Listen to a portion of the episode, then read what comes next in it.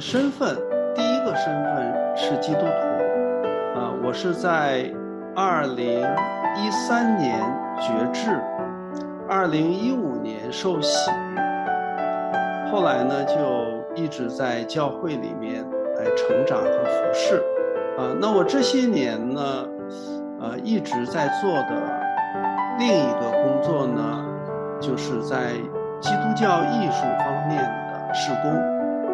啊，也策划了啊比较多的基督教艺术展，啊，也写了很多文章，从基督教的世界观的视角来看艺术。我没有想到你还有学生是零三级的呀？啊，有啊，我当时呢刚刚入学读硕士研究生，嗯，读书的时候我就开始教课了。所以那个时候有一些学生，呃，他们在读本科，啊，同时也是我的学生。那是非常愉快的一次经历。我觉得我后来还没有感受到，因为我很喜欢被学生们环绕，看到学生们就特别开心。而且那个时候呢，啊，那个闭馆是五点钟，人都不走，那些学生还不走。都围着我听我给他们讲故事啊，那么好。展览本身就是在讲故事嘛。对对。这些学生们他们很喜欢听故事。天津人民美术出版社出版了我的一本画册，然后就每个学生我都送一本。哇。然后后来还开了一个研讨会，就在里边开研讨会，来的那些人呢？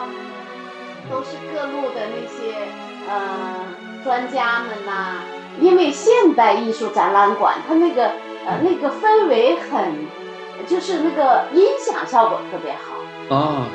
然后呢，就从始到终都放的赞美诗，你真伟大呀！然后你的信实广大，就是整个的就是赞美诗贯穿整个的那个展览。然后开幕式的时候呢。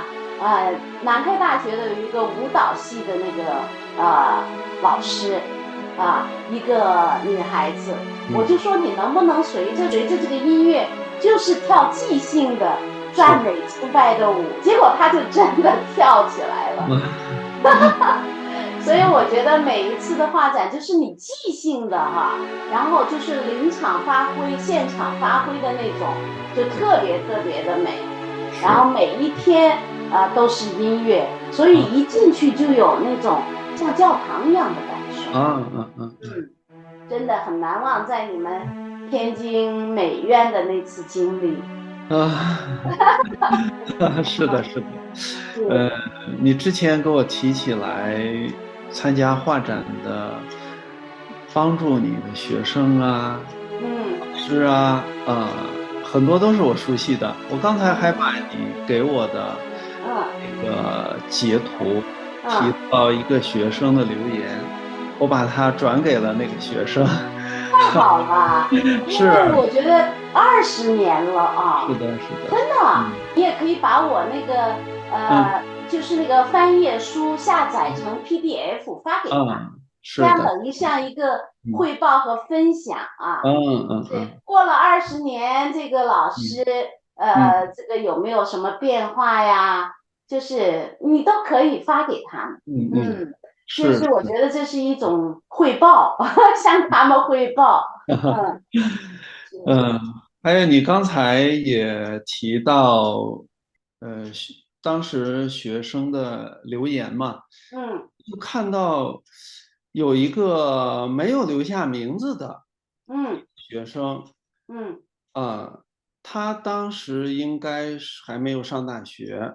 因为美院旁边有很多的高考的那个美术的补习班啊，嗯，你看他写的这段话，他说已经十八岁的我快要考学了，嗯，啊，这次看的您的画展可能是我考学前最后的，呃，看的最后一次画展了。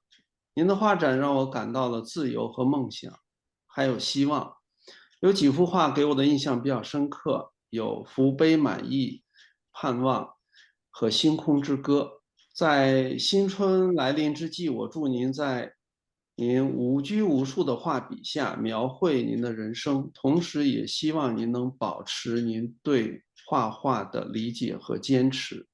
二零零四年一月五日，哇，真是快二十年了。所以我在想，嗯，他现在在哪里？对呀，啊，他现在。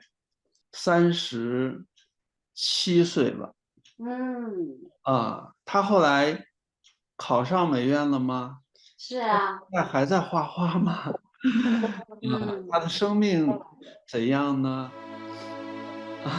嗯，呃，都是让我能够把这些人重新联系在一起，然后有一次呃互动和交流是非常有意义、有价值的。如果有你牵线，没准儿有可能。是的，是的，一切都在上帝的时间里面。对，而且那个时候我刚刚开始画画，我是二零零零年开始画画。哦。所以这个呢，就是我最初期的那些那些画呢。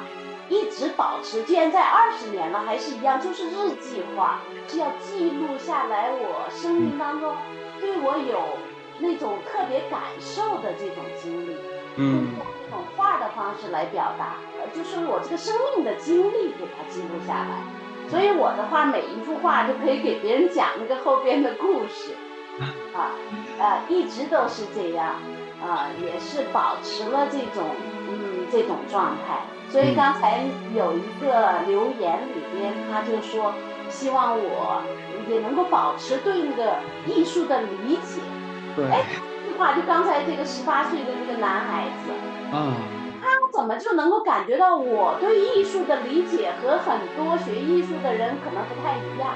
嗯，是。因为我一开始进入这个画画就是。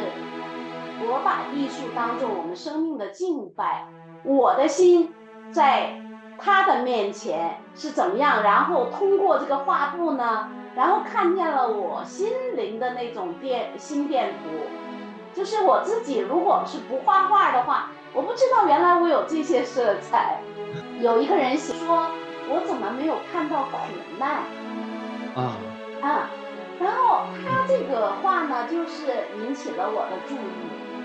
我没有去直接的去聚焦在苦难，但是实际上我整个的这个呃画的这个记录啊，就是神怎么样把我这个苦难中间的人给带出来和疗愈的。嗯，对，就说他是，如果你单看一幅画或者看很多画，怎么觉得这些画色彩这么亮啊？我的画呢，就是那个色彩直接就上到画布上，就没有经过那种调啊调啊。然后那个色彩，我觉得就是比较冲撞啊，就是直接、诚实、笨拙的那比较粗。另外，我的画画呢是很快的，因为我一开始画画，我在马尼拉，当时是在一个神学院里边读书，神学院里边正好管理员是一个画家，然后我有一天坐在那个图书馆的时候，就看到墙上有一幅画。哎呀，就吸引了我，因为墙上的那个画的色彩非常强烈，然后很有动感，比我看这些英文的这些书要有趣多了。哎，我就一下就被吸引了，就看愣了。然后我旁边有个同学说：“哎，你你怎么发愣啊？你你知道那幅画是谁画的吗？就是那个图书馆的管理员叫 UG。”我说：“是吗？”然后他就说：“我带你去，呃，跟那个 UG 认识一下。”然后我就见面，我就跟那个 U G 就就说他的话啊，哎呀，怎么样对我有影响？他第二天把他那个他家里边和画呃这个画店里边的画全部搬到图书馆里啊，然后就在图书馆里给我开了一个展览。哇！展览呢，就是我天天下课就跑到图书馆，就坐在那个地方看展览的时候，我就写画评。结果他有一天就说：“你要不要画画？”每个星期四的中午有一个小时会这个教一个菲律宾的一个女孩子画画，结果我一看我就想画了。他说的你要付每一次画画要两百披索，然后你要自己买这些东西。我说好，结果我就去买了。然后到了那个画画的时候啊，这个老师非常特别，我就觉得特别感恩，就是上帝给我这个老师。他说的，你就在那个桌子上想画什么就画什么，就是。我觉得就是，如果他让我按照其他的老师那种素描啊、打基本功啊，我根本就不敢去碰。对，对。所以他说你想画什么？那我在神学院正好在这个上新约的课，我们上到的就是玛利亚泼香膏在耶稣的脚前。哦。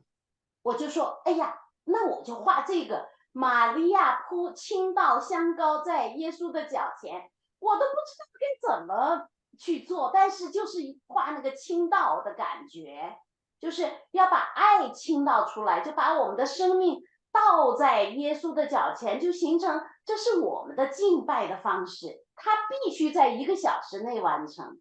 嗯，所以后来我就发现，这形成了我的一个当时的那个心里边是怎么想的，就直接的往那个画上去喷，喷完了马上就完了。第二幅画就画的是路德躺在麦田里，就是呃都是圣经故事了。因为那个油画嘛，它不能干，就摆放在那个图书馆。结果这个图书馆的这些老师同学都围着这个画，就我我开始都不敢看我的画，觉得那是画吗？根本不敢看，就不知道自己画的是什么，好像是在嗯搅拌色彩。然后就必须在那个很短的时间，你要很快的去表达，把你的心灵的那个那个当时的那个情景给他啊，通过颜色去啊表达出来啊。同学们和老师们啊，就特别鼓励我，在马尼拉那个呃文化中间，人们非常热情的，就是都是哈哈大笑的。就说这些人是不忧虑明天的，然后有一个教授，他是戏剧呃专家，他每次就是啪啪啪的拍我的那个画，呃，后来图书馆的馆长不高兴了，说的你们怎么把图书馆变成了画廊了？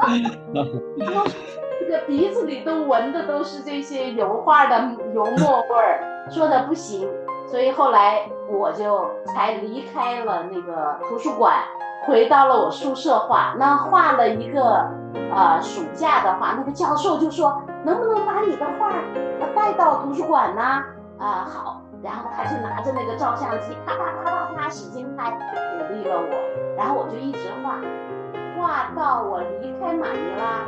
我毕业的时候离开马尼拉有六十幅画。哇。六十幅画呢，然后就在马尼拉开了四次画展，都是个展。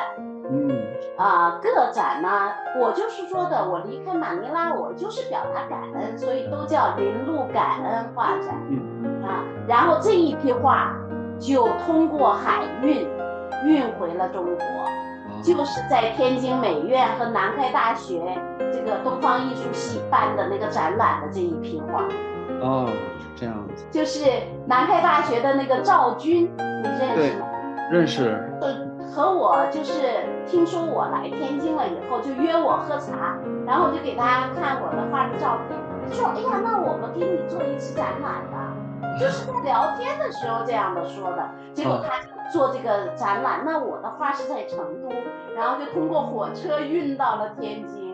啊。孙老师呢，他是因为。知道了这个展览之后，然后他说那个展览大家反应都特别热烈，就也邀请我到天津的人美去做那个展览。啊，所以经过是这样，就说神安排的，他就让人主动的跟我讲，因为当时是南开大学建校八十周年庆祝，嗯，然后我的那些大学同学全部都来参加了，因为你也算是南开大学的校友啊。是啊，是，所以是校友在那个地方办了一次展，什么副校长啊，这些我们大学教授都来参加，很多名人都来参加。我反正那个时候就是啊，站在那里，人家问我这幅画是什么意思，我就跟他们讲这里边的圣经的故事。因为我有一个旧约的系列，就是呃，是开始的时候我只画旧约，呃，圣经里边的女人。然后那个神学院的教授就说：“你能不能画圣经里边的男人呢？”哎呀，我不知道该怎么画。最后我就画了一个雅德和天使摔跤，然后又画了一个摩西，这个在晋级那个燃烧的晋级前边，就反正是我怎么去读那个段经文，我怎么想的，然后我就去把它呈现出来。所以实际上就是在神学院的学习。使得我画了这一批画。什么时候开始有那个疗愈的画的呢？是我啊，这个妈妈突然去世。哦。医生说的这个只有两天。我说的神呐，两天我连赶回去都不能。主啊，我生命在你的手里，求你拖住我的妈妈。办手续还要去签证，还有马尼拉当地的一个。教会的师母知道了，他就给我去买了飞机票，啊，所以我就回到了成都，然后我就后来就把这一段经历就画成了画。办完我妈妈的这个追思礼拜呢，然后回到马尼拉，我因为我要继续读书嘛，然后有一天傍晚，我就啊露台上边，我就望着天就开始哭。然后哭了半个小时，那个天上有月亮，我就想起妈妈嘛，因为一般都是月亮代表着妈妈。哭了半个小时，我就听见神跟我讲：“你是不是觉得你比我更爱你的妈妈呀？”然后我说：“哦，当然你比我更爱我的妈妈。”所以我回到我的房间就画了一幅画，叫《月下的思念和安慰》。还有一幅画叫《小鸟要飞》，回到成都之前我画的一幅画，我当时不懂那个意思是什么，就是一个小女孩呢在风中，然后抱着一只小鸟，我不懂，其实就是圣灵那个时候就提醒我，这个小鸟就代表着我妈妈的灵魂，就是你不能够把那个小鸟像猫啊狗啊那样的抱着，小鸟是要飞的，到了时候小鸟要飞的时候就要飞。我妈妈去世了，我才明白，就是有时候你灵里边神提前给你的那些安慰啊，它都有信息在里边，但是你不一定明白。是这幅画我还带到了我妈妈的这个病床前，我妈妈还看见了啊，然后护士们还在问这些画的意思，我带回去了两幅画，就是我在。呃，那个时候画的一幅是小鸟然后飞，一幅是我的生命在神的手中，然后就是他的名字叫掌上明珠，啊，就是我那本画册的名字，嗯，啊，就是呃，当时在天津人民美术学院出版社，你看这个英文里边掌上明珠啊，是因为诗篇里边的一句话，就是一百三十篇里边有一句诗。我的生命是在神的手里边，所以我就画了一幅画，一个小女孩走在那个草地上，然后无忧无虑的。但是其实她她的下边是深渊，但是有一双大手托住了他。其实他不知道，小女孩不知道，即使她不知道，有一双天赋的手在托着她。这是我信主以后才明白的。每次默想圣经的经文呐。然后再联系我自己的生命啊，我就是啊，就把它画出来，都很简单，也都很直接。我觉得，嗯，就像圣经里的经文一样，嗯，每一句经文其实它背后的意义就是整本圣经所要阐述的那个大历史的故事。你像刚才那个同学，十八岁的同学，他说的，你要保持住你自己，保持是什么意思啊？就是说，你这样就是对的。那他当时只是一个还没考上大学的学生，他就有这种直觉，他认为这是对的。嗯，啊，那今天来看，快二十年过去了。当我们在看到这句留言的时候，不仅我们在想他在哪里，其实我们也在想，或者说你自己你在想，我是否保持住了？那这就涉及到我们的艺术怎样才是对的，嗯，好的啊。那这个对的好的标准是什么呢？其实只有一个标准，就是符合神心意的，就是它要和真理是吻合的。上帝固然赐艺术的恩赐给很多人，有很多不信主的艺术家。他们也在上帝的普遍恩典之下，而他们可能会有更专业的技法，在特殊恩典的理解之下，那这些话它的意义、它的观念是否和上帝的真理相吻合呢？其实这才是最重要的。嗯，在这一点面前，我想您的作品的风格被称为。素人绘画或者怎样，反而那一种天真，在你不自觉的时候，上帝已经帮助你挣脱了人类自意的知识的那个枷锁。很多人真的是这样，他去经过了很专业的艺术教育，这样的人太多了，他的艺术又怎样呢？啊，可能。呃，也只是一个能品而已，啊，也只是一个画匠而已，只是技术而已。哎，我觉得上帝对你是保守。对，那个经文哈，有一句对我来讲就是是一个方向。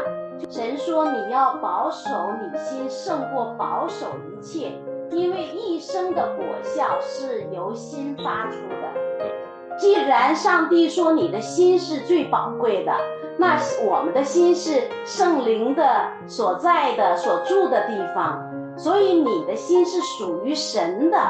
所以这个这个单纯的向着神的这种心啊，应该来讲是最基本的，也是生命的最自然的一个状态。嗯，人们呢就经常的把这个心变异了，它会在各种各样的呃影响。之下环境的影响啊，呃之下就变异成一个市场，市场化了，实际上降低了心本身的那个呃上帝造我们的心的目的我就想到耶稣为什么去圣殿的时候看到那个卖银钱什么是这个兑换银钱的人那么那么痛苦，然后甚至发了怒，就是因为这是属于神的地方。敬拜赞美的地方，嗯，然后我就说，我说我的画和我的书，这都是像那个呃倾倒香膏的那个玛利亚，就是女人她倾倒的是倾倒的是她的爱，画啊或者是书啊，它本身都是爱的载体，它就是把你对于神的爱去倾倒出来，就是我的呃动机和目的。也是，它就是这样呈现的。心，它就是这个样子。我就原原本本的原生态的，就是奉献在神的面前啊。我觉得就像小孩子唱歌，或者有些人唱歌，神都喜欢听，或者孩子唱歌，父母都喜欢听。他不管他的这个达到什么专业的程度，不是这个问题。对，谈到艺术，嗯，我们会看重。个体的表达，嗯，会看重自由的心灵，对，呃，心灵对个体对自由的理解啊，其实是不一样的。我说的不一样，是指你是以自己为中心，你还是以上帝为中心，这样的一个不一样。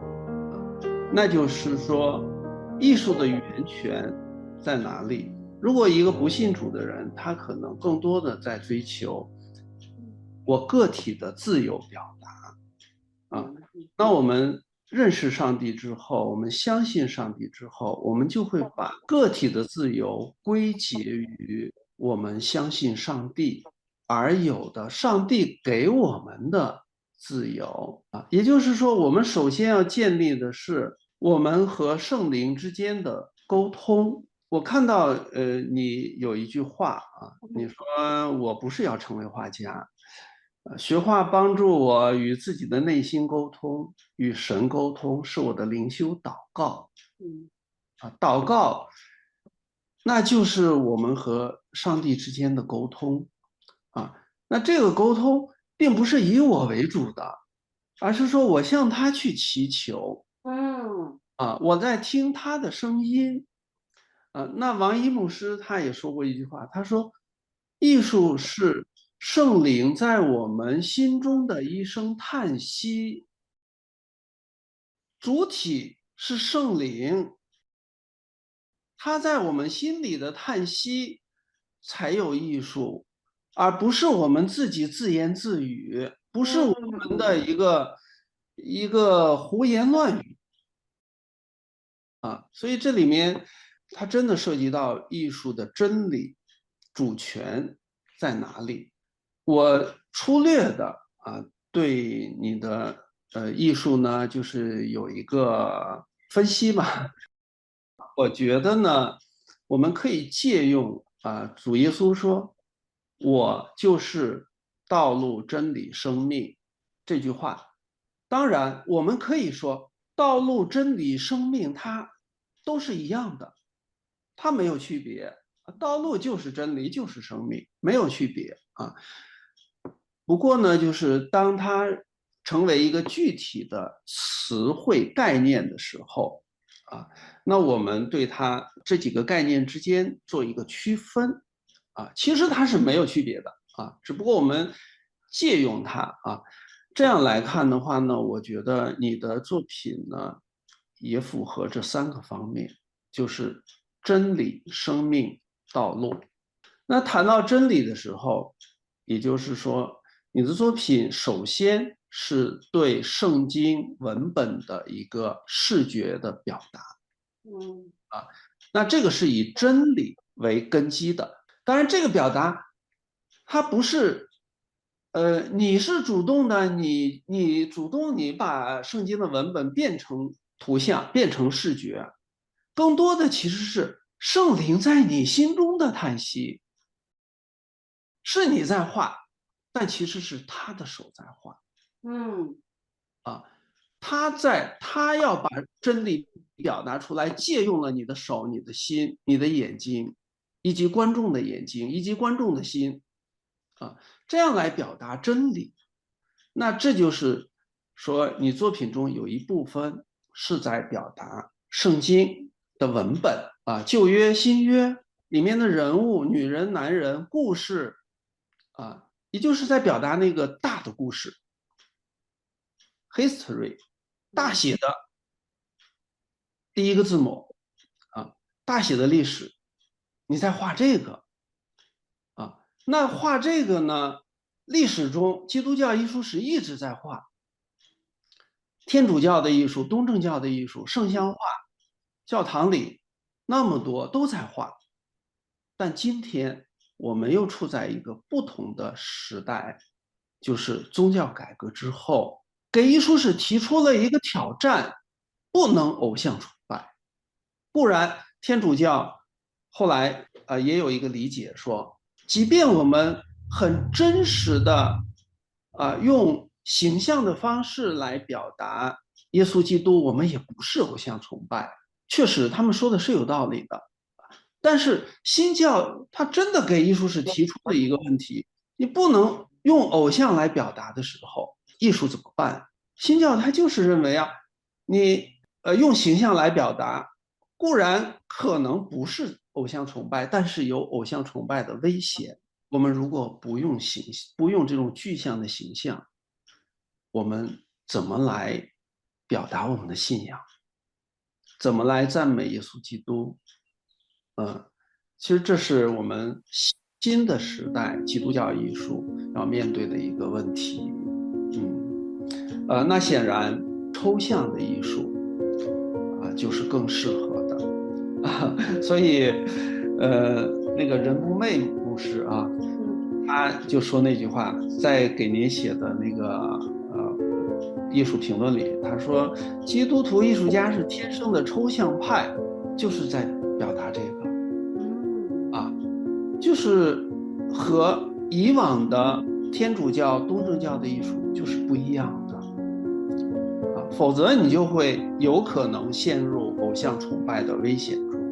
这也像我们在呃读经的时候，我们看到新约圣经到福音书、使徒行传后面的那个书信书的时候，我们会看到那里面其实已经在讲啊一些融汇整本圣经的抽象的那些道理，那也是系统神学它表达。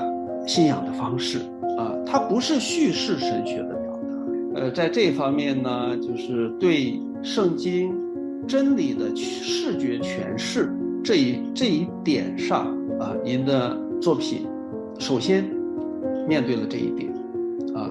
比如你最早的作品，我画路德，我画为耶稣抹香膏的女人啊，这其实都是在用视觉。而且是偏于抽象的视觉，来诠释圣经的文本，啊啊，这是我对您作品的第一个理解。第二个理解呢，我想就是生命，而这个生命呢，更直接的是和您自己的个人的生命的重生有关系。你把这一点画出来了，啊，画了我自己的生命的重生，嗯。人人蒙美牧师他说，基督徒艺术家是天生的抽象派，同时有着更鲜明的个体性，每个人的意向都不相同。其实这个意向指的就是你自己的生命，你的生命的历程都不一样啊。这里面有一样的东西，我们的生命的一样的，所有人的生命，所有相信耶稣基督的人的生命。它的源泉都一样，它的依靠也都一样，这是一样的地方。那不信主的人，他的生命的源泉也一样，只不过他没有相信啊。但是在这个过程中，每个人的生命历程却不一样。正是这一点，才是每个个体都不一样的。原因，在现当代艺术里面，很多人会追求个体表达的自由。我的个体的自由，我和你就是不一样。那这种不一样，根本在哪里？其实根本就在于你每个人的生命历程是不一样的。听说你们最近在纽约有一次大地复活节的艺术展。四月一号的时候，我在。纽约长岛的尽头，和富有机农场里面呢，策划了一个以复活节的呃为主题的，叫“废墟新生”这样的大地艺术展。大概呢有将近二十位的艺术家参加，啊，都以“废墟新生”为主题。那“废墟新生”呢？当然，首先，它是和复活有关的这样的一个意义。然后呢，就是艺术家创作的时候呢，他采用了很多废弃的材料，但是在艺术家的手中，把它们在创作中变化成为新的艺术作品。在旷野里面，比如太阳。啊，比如蓝天白云的环境的衬托之下，啊，让我们感受到一种上帝创造和救赎的壮观的景象。啊，现在这个展览还在展出。滨州乐园镇，呃，也是一个大地，就是一个农场，滨州的农场，在这个农场农田中间呢，有这么一块地，然后就是基督使者的总部。所在地，而基督使者总部，呃，之所以从华盛顿搬到了滨州，是有背后的一段故事，是与一个中国去中国的宣教士，他们把他们的全部的遗产，一百一十公顷的土地捐献给了华人的基督徒机构，就是因为他们。爱华人、爱华人的这些学生、这些知识分子，所以我们现在能够来这里做这个访谈，现场也有很多呃特别的意义。看到使者协会的使命是要向全球的华人知识分子来传福音，要针对这样一个特殊的群体来传福音。呃，像使者协会，啊，他们的使命、他们的事工，也应该成为中国教会史的部分。这一切都是连在一起的，尤其是这个呃这一块地的原始的主人是从英国来到了美国，然后他们买了这一片地，就是要把这片地变成一个。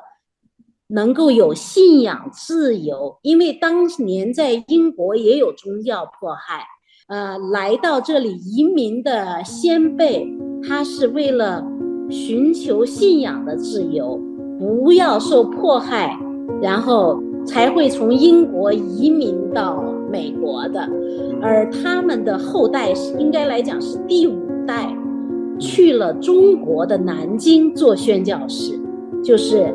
查理·里曼，查理·里曼在中国的南京做宣教士的时间是一八七四年去的，所以他后来在南京还开办了明德女子学院。这一段故事呢就很神奇。这个宣教士他和他的妻子都是在中国去世，他们的墓碑也在南京的。一处基督徒的墓地里边，所以他们真的把他们的生命献给了中国人。他们是一去了，从现在我们所在的这个滨州乐园镇去到了中国，他们就把他们的一生奉献给了中国。蔡淑娟是一无所有来到美国的，他们最后就把蔡淑娟的名字写在了他们家遗传的这个祖产的地契上边了。中国的一个。普普通通的一个姐妹名字，在这个地契上，我觉得就这一点来讲，就非常的感动我。他们不光是把他们的生命献给了中国这个福音的施工，同时他们也把中国施工延续到了美国的乐园镇，然后通过蔡淑娟写的一本书叫《暗示之后》，结果在美国以及世界各地。很多读者都因此得到了祝福。中国玛利亚和蔡淑娟去世以后，这块土地和地上所有的房产就都属于了基督使者协会。为什么我们要在现场做这个访谈？就是因为这个现场让我们真实看到了，这是上帝的大手笔。这个六十周年有很多很多历史。是需要我们来回顾，需要我们献上感恩，需要我们来怀念的。所以今天特别的选在这个现场，就是为了激励我们缅怀先辈，把啊主给我们的使命，不管是通过艺术的方式，通过写作的方式，都进行下去。